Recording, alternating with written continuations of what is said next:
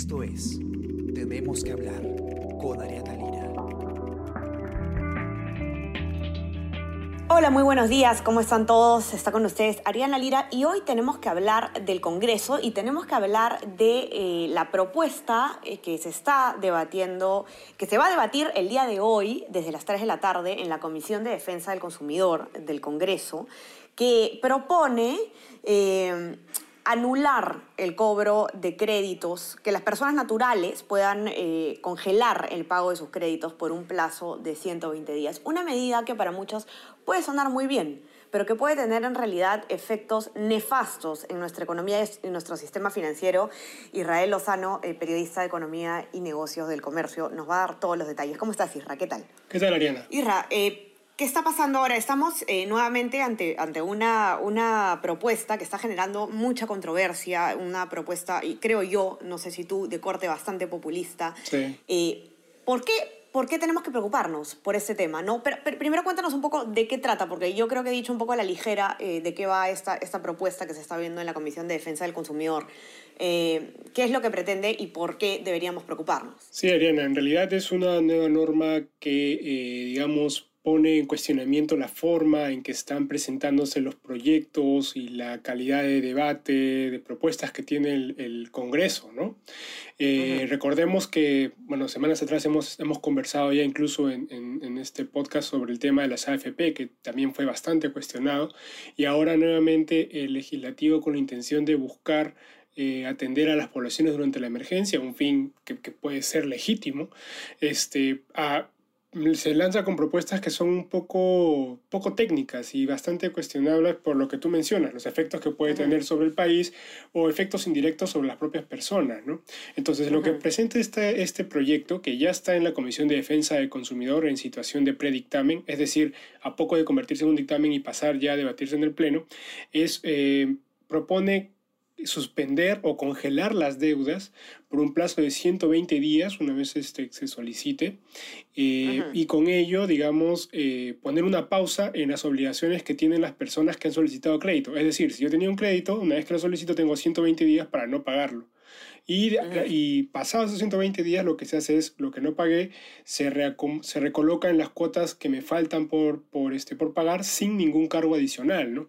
Entonces, este, suena digamos, eh, como una medida necesaria, en fin, que pueda ayudar al, consumidor, pero del otro lado, eh, las entidades microfinancieras y, las, y los bancos, en realidad el sistema en general, el único ingreso que tienen es ese, es prestar y generar intereses y los intereses también están comprometidos en los ahorros, ¿no? Que es un poco también de lo que habla la nota. O sea, digamos, ¿cómo, cómo te terminaríamos afectados todos eh, finalmente o, o, la economía en general Ay, por esto? Porque uh -huh. no, no, es, no es una cuestión de que sea, eh, a ver, eh, personas con deudas versus las entidades financieras eh, y que se tiene que elegir uno o el, el, bienestar del uno o el otro. ¿no? Finalmente, eh, todo el sistema eh, económico se va a afectar. Por si supuesto. esto se prueba. Yo creo que dos son los impactos más importantes. ¿no? Y el primero, eh, quizá que, que, le puede afectar a las personas, es el tema de ahorros. ¿no? Eh, en los bancos, las cajas, las, microfinanci la, las financieras, en fin, las entidades del sistema financiero, tienen dos actividades, que es prestar plata y recibir ahorros y por esos ahorros te ofrecen un tipo de rentabilidad dependiendo del plazo, ¿no? Pones a 10 años, te ofrecen tanto por ciento. Pero ¿cómo es el mecanismo? O sea, con la plata que tú le das a la entidad financiera por tus ahorros, lo que hace el banco es agarra y esa la, la coloca como crédito para otras personas que soliciten crédito. Y entonces a los que solicitan crédito se les cobra un interés y con ese interés es que se cumple con la promesa de rentabilidad que se le ofreció al ahorrista. Entonces es como un sistema. ¿Y qué sucede si es que cortas un lado de ese sistema? Es decir, si es que al cobrar tus créditos no cobras intereses o los congelas, los ahorristas, eh, digamos, afectas ese canal y ya no puedes cumplir con la promesa de rentabilidad que tenías para los ahorristas. Es decir, quienes tengan sus ahorros depositados en el sistema, finalmente después o sea, va a haber problemas para cumplir con esa promesa, ¿no? Ese es un claro, impacto. y son 10 millones de ahorristas, ¿no? Lo que están Así en el, es. eh, según lo que explicas, o sea, son 10 millones de personas que se verían afectadas eh, por, por, si, se, si se aprueba una norma así. Es una cifra que comparte la Asociación de, de, Entidades Microfinancieras, que en realidad en total el sistema financiero, es decir, banca, eh, tanto grande como pequeña, son 10 eh, millones de eh, ahorristas quienes se verían afectados. ¿no? Y el otro impacto que yo también creo que es interesante es que esto llevaría a muchas entidades más pequeñas a quebrar o a, tener problemas, digamos, de funcionamiento, impactos fuertes que podrían obligarlas a desaparecer. La propia SBS ya lo ha calculado. Haciendo una estimación de cuánto, de cuánto reflejaría el no cobrar deudas en general, serían 26 las entidades que desaparecerían del país. Y conversando un poco con las federaciones, eh, los sectores más pequeños, digamos, porque obviamente, digamos, eh, los bancos grandes, por la propia capacidad que tienen, quizá podrían asumirlo, ¿no? Eh, o sea, habría impacto, pero podrían asumirlo, pero las entidades más pequeñas son las que sufren por la posibilidad y acceso de mercado que tienen, ¿no?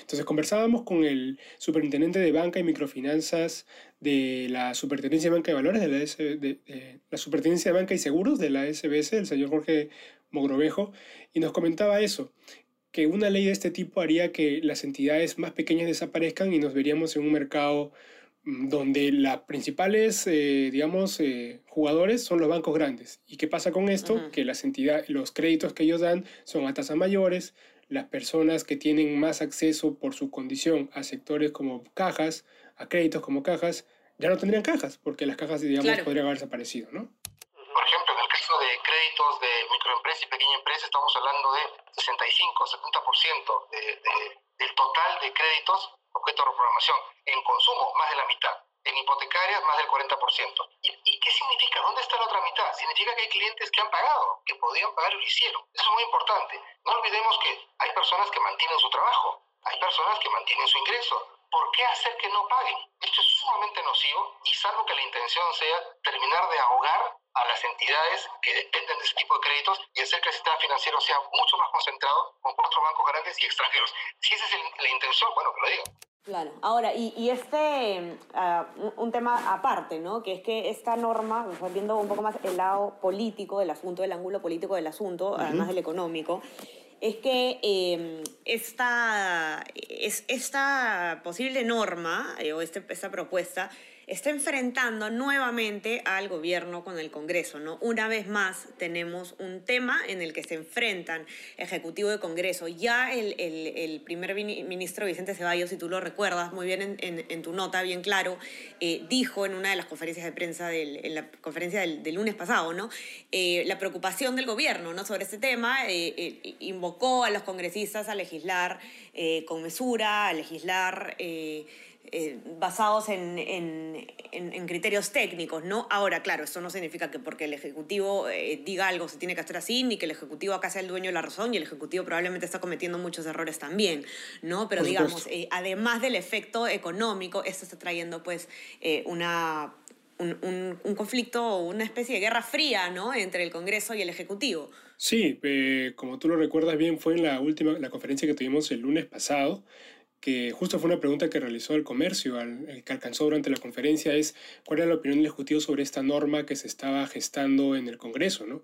Y bien el primer Ceballos sostiene eso, ¿no? Que eh, se entiende, él, él sostiene que si se entiende que la propuesta tiene legitimidad, es decir, suena que de verdaderamente la norma ayudaría al consumidor, eh, tiene un mm. impacto fuerte en los ahorristas y también este podría generar un impacto en la economía, ¿no? Por lo mismo que desaparecerían, digamos, algunas entidades pequeñas, micro, que son claves en el sector para préstamos y créditos, en fin, ¿no? Esta propuesta de ley está direccionada a la condonación de deudas e intereses, si bien podría entenderse que tiene algo de legitimidad, pero tampoco puede pasar por alto lo que significan miles de ahorristas o pequeños ahorristas que tienen cifradas sus esperanzas en sus ahorros futuros y lo que esto puede rendirle para su sostenibilidad. es sumamente delicado. Y también que este tipo de normas podría generar algún impacto en nuestra economía. Y este tipo de normas tienen que ser asumidas desde una perspectiva eh, integral. Que sea pues oportunidad eh, para invitar al Congreso a una actitud reflexiva y comprometida con nuestro país, deliberando y aprobando como corresponda eh, un marco normativo que se necesite, pero sobre todo que no trastoque el marco constitucional, que no genere mayor incertidumbre y desconcierto en la opinión pública y sobre todo que tengamos la mejor eh, capacidad para responder como Estado a estas difíciles circunstancias que está motivando la pandemia en nuestro país. Entonces sí, como tú bien lo mencionas, Ariana, es otra ley como la que tuvimos de la AFP, y, en fin, y otras que han habido también, el, tema de los peajes que, que lanzó el Congreso, eh, varias normas y esta es una nueva que enfrentaría al, al, Ejecutivo con el Legislativo. Importante precisar que el Premier dejó en claro que esta norma todavía está arrancando su debate, es decir, y como sabemos bien, está todavía en comisión. Eh, y cuando llegue al Ejecutivo, digamos, tienen ellos la, la, opción de observarlo o, incluso pues a, realizar acciones posteriores. ¿no? Así es, se puede observar o se puede presentar además una acción de inconstitucionalidad ante el Tribunal Constitucional. Eh, medidas hay, ¿no? Eh, ojo, porque estamos con las elecciones del 2021 a la vuelta de la esquina y hay que estar muy atentos con las medidas populistas porque pueden tener buenas intenciones detrás como no, mm. ¿no? Eh, acá, este, claro, eh, pueden estar tratando los congresistas de recibir muchos aplausos eh, sin, y, sin que les importe pues estar dañando profundamente el sistema financiero, que yo de verdad, Isra, sí creo que lo saben, ¿no? Que ellos saben lo que están haciendo y saben que es dañino, pero son medidas pues populares, ¿no? Medidas que, a mucha gente les puede gustar a simple vista. Sí, o sea, es son, irresponsable. Son, son medidas, digamos, que de cierto modo, como tú mencionas, tienen toda la, el, carácter este, populista, porque eh, de todas maneras, cualquier persona que escuche que le vas a suspender los créditos, yo creo que es que, cualquiera buscaría una situación similar, ¿no? Pero hay un montón de factores técnicos importantes que se deben de evaluar, ¿no? Por ejemplo, eh, lo mencionaba alguno de los entrevistados eh, de la nota, hay gente que sí puede seguir pagando. ¿Por qué se les va a, frustrar, digamos, este, o condonar cuando en realidad ellos podrían seguir este, ahorrando sus, sus, créditos? Lo que harías más bien es incluso afectarlos a ellos mismos, porque si lo que no vas a pagar ahora lo vas a pagar después, digamos, tampoco no, no va muy bien, ¿no? Eh, y, yo quiero eh, también comentar ahí que eh, lo que se ante todos estos comentarios que han habido por el proyecto, eh, en la sesión que vamos a ver hoy va a haber un, van a haber modificaciones, ¿no? Que es un poco lo que nos han adelantado, ¿no? Eso, ¿no? No se está poniendo tal cual como se, como se pensó, sino que han dicho un ratito, ya, están eh, disparándonos por todos lados, en todos los flancos que tenemos abiertos, mm. eh, vamos a tratar de modificarlo para, para de cierta forma, poner algunos parches, ¿no? ¿Cuáles son esos parches? Sí, o sea, creo, yo creo que el Congreso es, ha sido o ha escuchado de, alguna manera todas las reacciones que ha habido a raíz de la medida. ¿no? Ahora es una escucha parcial porque las intenciones de continuar con la propuesta siguen, ¿no? o sea, a grandes rasgos sigue buscándose lo mismo, condonar, postergar, congelar los intereses de los, de los prestamistas. Pero ¿qué es lo que se está buscando definir eh, entre hoy y, eh, digamos, a puertas de realizarse el debate que vamos a tener hoy día? Eh, lo que está buscando la comisión es acotar los beneficios y, eh, digamos, segmentar los beneficiarios también. Es decir, es muy, es muy posible que lo que veamos eh, hoy como propuesta modificada es que la condonación, el congelamiento de créditos se dé para préstamos por un monto determinado bajo unas condiciones determinadas, es decir, quizá podríamos ver escalas, en fin. Es algo que, no se nos ha, que se nos ha alcanzado por parte de dos congresistas, que son la congresista Cecilia García de Podemos Perú, recordemos que Podemos Perú, el presidente, José Luna, el, el, presidente de la comisión es el congresista José Luna de la misma bancada, y eh, la vicepresidenta de la comisión, quien es Robertina Santillana, vicepresidenta de la Comisión de Consumidores y es congresista de, de Alianza para el Progreso. Eh, entonces, ellas han confirmado que sí se están haciendo estos cambios, ¿no? Que vamos a verlos en la sesión de hoy. Importante mencionar también que hoy están invitados el presidente del Banco Central de Reservas, eh, el señor Julio Velarde, está Sbank invitado, están todos los gremios invitados para poder definir bien estos cambios y si en realidad siguen siendo eh, o mejoran algo la situación o no, ¿no? Que también es algo que tienen que evaluar.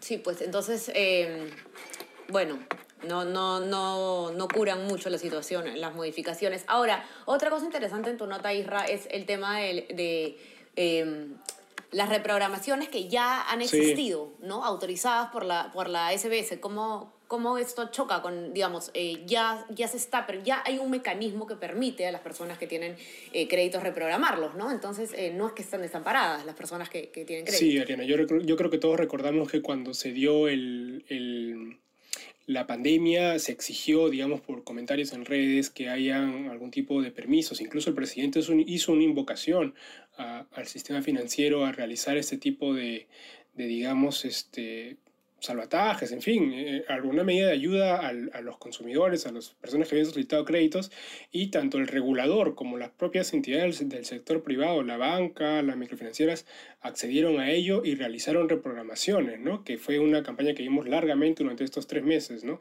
reprogramaciones de créditos para evitar eh, el tema. Y a raíz de eso, o sea, son esas reprogramaciones las que según la SBS alcanzan, han alcanzado hasta el momento los 135 mil millones para 8.8 millones de créditos, ¿no? Eh, y, quizá verlo de una forma más micro, estamos hablando de todo el sistema en realidad, o sea, bancos, cajas, financieras, en fin. Y el 70% del total de los créditos han sido reprogramados, o sea, de los créditos que existen, digamos, ¿no? En el sector microempresa y pequeña empresa, el 70% ya ha sido reprogramado.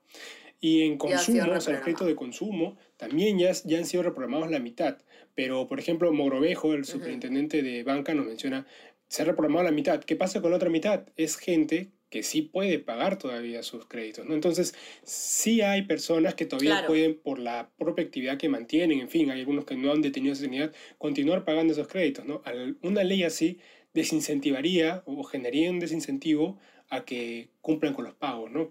¿Qué país de la región o del mundo dictado una norma así? Que lo digan, que encuentre, si es algo razonable, si es algo lógico, ¿qué regulador o qué autoridad o congreso ha dado una ley de ese tipo? La respuesta es ninguno. Es muy sencillo, porque esto afecta a la estabilidad financiera. Lo que este tipo de proyectos hacen es hacer que la recesión que ya tenemos sea muchísimo más profunda y muchísimo más larga. No hay necesidad de incurrir en este tipo de errores. Y esta pregunta es directa. Si tú tienes la oportunidad de preguntarle a un congresista de esta comisión, que, haga la, averiguación, ¿qué país de la región ha dictado una norma así? Y cuando le pregunten, la respuesta va a ser no porque le haría daño y haría que mi país tenga una recesión aún peor.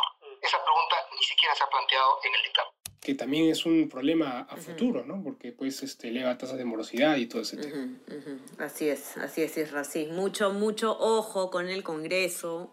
No hay lonche gratis todo lo que puede sonar bonito puede tener consecuencias importantes y la verdad es que no estamos en un momento económico como para experimentar, como para eh, ver qué pasa. Estamos eh, en, un, en, una situación bastante grave, ¿no? Y hay que, hay que, eh, hay que manejarlo mm. con bisturí. No se puede estar haciendo, no se pueden estar tomando medidas que pueden traer consecuencias incluso más graves de las que ya, ya nos estamos enfrentando, ¿no?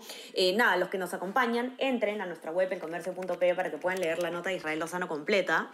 Eh, y nada, revisar también el resto de nuestras notas. Eh, van a poder enterarse un poco de todo lo que va a pasar en el Congreso, el panorama político, cómo va la situación de la emergencia nacional. Suscríbanse también a nuestras plataformas. Eh, estamos en Spotify, Spreaker, SoundCloud, Apple Podcast para que puedan escuchar este podcast y muchos más. Y no se olviden también de suscribirse a nuestro WhatsApp, El Comercio Te Informa para que les pueda llegar a lo largo del día nuestro principal contenido. Y bueno, eso, eh, que tengan un, un, bonito resto de semana. Igual vamos a estar conversando mañana. Eh, cuídense mucho. Eh, ya está haciendo frío, está haciendo bastante frío, Irra. No sé cómo la ves tú. Yo, uno estornuda y se pega un susto ahora. Sé que hay que, hay que abrigarse. El frío bastante cruel, pero hay que estar, como tú dices, bien abrigados y escuchando, digamos, sobre todo estando bien informados con, con el material que le damos. Así es. Nada, que tengan un bonito miércoles y, y ya estamos conversando entonces mañana. Cuídate, Isra. Conversamos. Chao, chao. Chao, Mariana. Cuídate. Saludos a todos. Esto fue Tenemos que hablar. Esto fue El Comercio Podcast.